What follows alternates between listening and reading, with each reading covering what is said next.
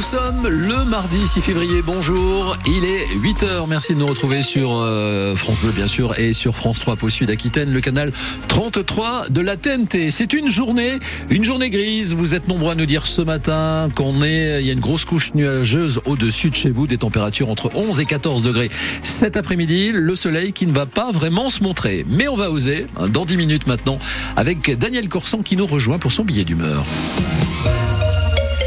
Mathias Kern pour ce journal de 8 heures. François Bayrou relaxé, son horizon politique s'éclaircit. Hein. Lui qui est resté muet en attendant la décision du tribunal en retrait depuis quelques semaines déjà, même pendant la crise agricole, reviendra-t-il au premier plan? Peut-être même au gouvernement, rien n'est moins sûr, même s'il n'écarte rien, a-t-il précisé hier soir. En tout cas, François Bayrou échappe à la sanction dans cette affaire des assistants d'eurodéputés.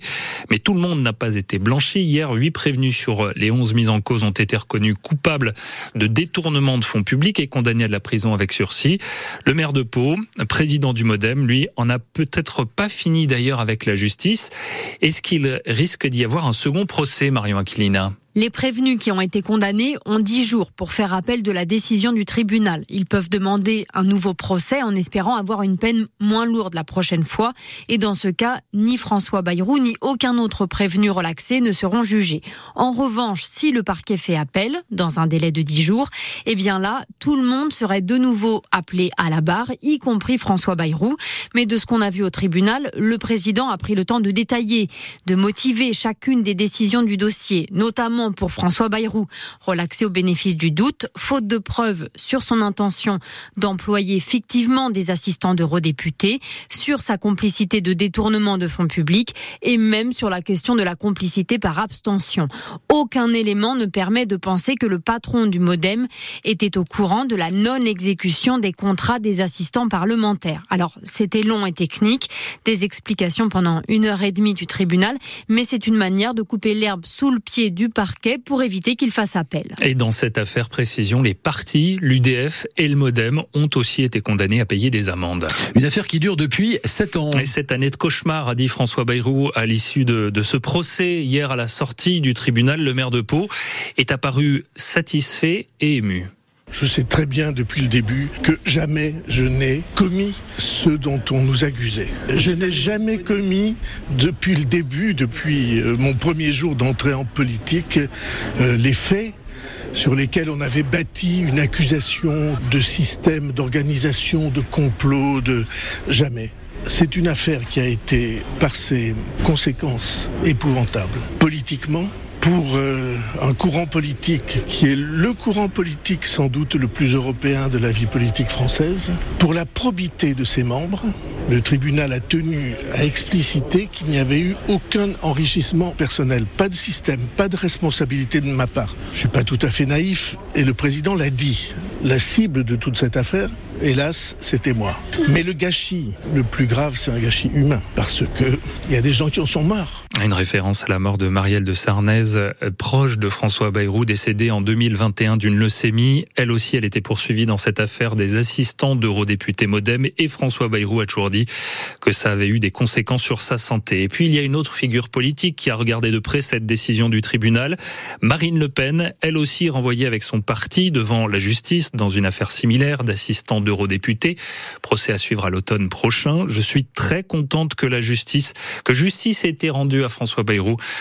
S'est félicité hier soir Marine Le Pen. Les profs appelés à faire grève encore aujourd'hui. Une nouvelle journée de mobilisation après celle de jeudi dernier. Les mêmes revendications, toujours des hausses de salaire, de meilleures conditions de travail, moins d'élèves par classe, plus de recrutement également.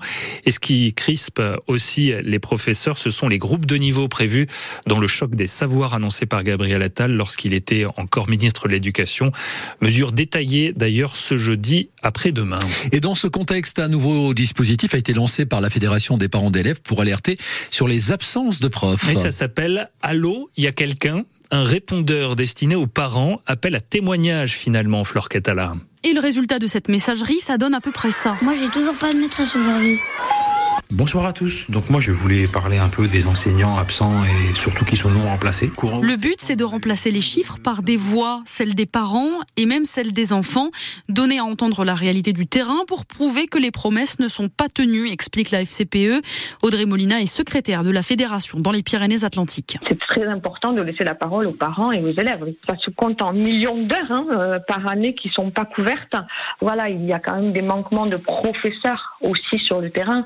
C'est ce qu'on veut relever. Le dispositif est salué par les profs, même s'il suscite tout de même un petit peu de méfiance, admet Franck Yalé, secrétaire du syndicat enseignant UNSA dans le Béarn. En aucun cas, moi, je n'accepterai qu'on puisse culpabiliser l'agent sur son absence, surtout si elle n'est pas de son propre chef, et elle l'est jamais, parce qu'on ne choisit pas de tomber malade. Et il y a beaucoup d'absences qui sont générées par notre administration. Pas question de dénoncer les absences des enseignants, précise la FCPE. On ne vise pas les manquements, dit-elle, on vise le manque de moyens. Et le dispositif a été lancé dans le courant du mois de, janvier. On peut vous donner ce numéro 07 67 12 29 85 07 67 12 29 85. On laissera le numéro euh, au standard de France Bleu Béarn Bigorre. Dispositif qui vous intéresse ou non? Est-ce une bonne idée comme cela d'indiquer si les profs sont absents? Y a-t-il vraiment un paquet d'heures non remplacées comme l'a dit la ministre? Ah ben on ouvre le débat dès ce matin maintenant euh, pour vous au 05 59 98 09 09 et avec notre invité dans un instant. Oui, c'est Olivier Ducrot, président de la FCPE 65 qui sera avec nous d'ici quelques minutes. Un Toulousain roulé à très vive allure à Biel en vallée de Sceaux. Il était à 170 km heure au lieu des 80 autorisés dimanche. Il a été stoppé par les gendarmes. Il était sur la route du retour chez lui après avoir été en Espagne. Il a expliqué qu'il testait la puissance de la voiture, qu'il a voulu impressionner les passagers présents dans le véhicule. C'est à lire sur francebleu.fr. 8h07 après la levée des blocages, les agriculteurs reçus en préfecture à Pau hier. A une réunion pour aller un peu plus loin dans le détail des mesures annoncées par le gouvernement pour euh, calmer cette crise agricole. Le préfet qui a accueilli les deux principaux syndicaux agricoles FDSEA 64 et jeunes agriculteurs. Ce n'est que le début des discussions à préciser. Julien Charles, le préfet. L'inquiétude en Grande-Bretagne. le palais de Buckingham a annoncé hier soir que le roi Charles III était atteint d'un cancer, cancer découvert pendant son opération de la prostate il y a une dizaine de jours. Mais ce n'est pas un cancer de la prostate, euh, sans qu'on en sache davantage. Ça va tout de même tenir Charles III à l'écart de la vie publique pendant une durée indéterminée.